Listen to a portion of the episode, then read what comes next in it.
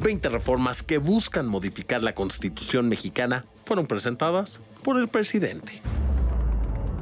Soy Valentín Cataldo y vamos con N Diario, un producto de N Podcast. Este martes 6 de febrero, ¿en qué consisten las reformas del presidente Andrés Manuel López Obrador? Les platicamos. En un mensaje de poco menos de una hora en Palacio Nacional, fue que el presidente López Obrador presentó un paquete de 20 reformas que dijo buscan devolverle a la Constitución los ideales de humanismo y justicia y así revertir lo que él llama artículos antipopulares que se introdujeron durante el periodo neoliberal. Pero bueno, primero entendamos de qué van algunas de estas 20 iniciativas de reforma. La primera que mencionó el presidente es la de reconocer a los pueblos indígenas y afromexicanos, a quienes dijo se les debe consultar cuando se realicen obras que puedan afectar su vida al tiempo de darles legitimidad jurídica. Señaló que ellos son los habitantes más antiguos del país, pero también los más olvidados. Otra reforma que propone es la de respetar las zonas con escasez de agua y la de prohibir el maltrato animal. En el tema de seguridad señaló que se debe penalizar con severidad la extorsión, así como prohibir el comercio de vapeadores y de drogas químicas como el fentanilo. También contempla la reducción de gastos a campañas, así como bajar el número de regidores en los gobiernos municipales y eliminar las candidaturas plurinominales, por lo que la Cámara de Diputados, escuchen esto, pasaría de 500 a 300 legisladores, mientras que el Senado pasaría de 128 a 64. Otra iniciativa importante tiene que ver con el Instituto Nacional Electoral, ya que dijo que tanto los consejeros como magistrados de los organismos electorales deben ser electos por el voto libre y secreto de los ciudadanos. Lo mismo pasaría con los jueces y los ministros del Poder Judicial por lo que ya no serían propuestos por el presidente como sucede actualmente, sino de manera directa por el pueblo. También propone eliminar los organismos autónomos que calificó de onerosos y elitistas. Otra de las reformas que propone el mandatario es que los trabajadores sean dueños de sus viviendas, mientras que en el tema de las pensiones apuntó que se deben revertir las reformas de pensiones aprobadas durante el sexenio de Ernesto Cedillo así como la de 2007 en la administración de Felipe Calderón, porque afirmó que afecta a los trabajadores ya que les impide jubilarse con el 100% de su sueldo. Acompañado de su gabinete, el presidente López Obrador destacó que las iniciativas de reforma que presentó ya fueron entregadas a la Secretaría de Gobernación para que las entregue a la Cámara de Diputados y que lo que queda de esta legislatura o en la próxima sean discutidas, se analicen y en su caso se aprueben ya que indicó que con esto buscan reencauzar la vida pública del país. Por supuesto que aquí les estaremos dando más detalles sobre estas reformas.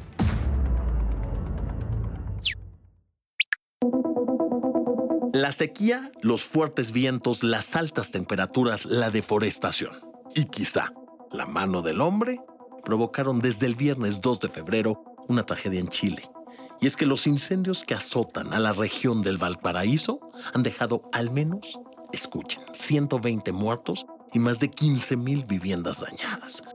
De acuerdo con las autoridades, las ciudades de Viña del Mar y Quilpué fueron las más afectadas y ambas están ubicadas a unos 100 kilómetros de la capital, Santiago.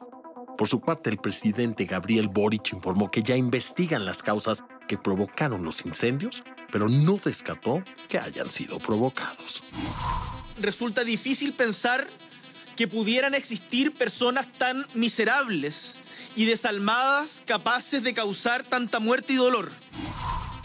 Agradeció a los equipos de emergencia por su labor y dijo que la prioridad es salvar el mayor número de vidas posibles y que durante las próximas semanas se entregarán comidas diarias a las familias damnificadas una cosa como que pasaban por casa tirando benzina y quemaban así. Pues yo no puedo entender qué pasó. Según las autoridades y hasta el cierre de este podcast, de los fallecidos se han identificado poco más de 40 cuerpos.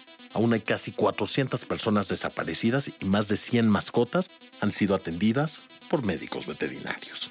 De acuerdo con el Servicio Nacional de Prevención y Atención de Desastres, de los más de 160 incendios de estos días, más de 100 ya han sido controlados. Ante esta tragedia, el gobierno de Boric decretó duelo nacional.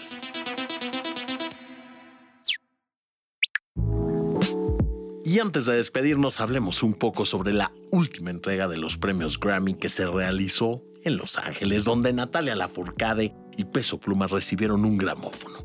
Natalia lo obtuvo por mejor álbum rock pop latino con De todas las flores. Con este premio, la veracruzana suma, escuchen bien, cuatro Grammys. Y Peso Pluma consiguió su primer premio por Génesis al mejor álbum de música mexicana. Pero bueno, eso no fue todo. Esta edición estuvo marcada por el regreso a los escenarios de Celine Dion. Y de hecho, esta fue una de sus primeras apariciones desde que le diagnosticaron el síndrome de la persona rígida en 2022. Y Celine Dion se encargó de entregar el premio al álbum del año a Taylor Swift por Midnights. Y con esto, la cantante rompió otro récord ya que es la única artista que ha ganado cuatro veces álbum del año. Otras tres sorpresas de la noche fueron la interpretación de Fast Car por Tracy Chapman, la actuación de Joni Mitchell y el estreno de una canción del llamado Piano Man, Billy Joel. Y díganme una cosa, ¿ustedes consideran que Taylor Swift realmente es la mejor artista de esta generación? Por favor, contesten nuestra encuesta en la sección de comentarios.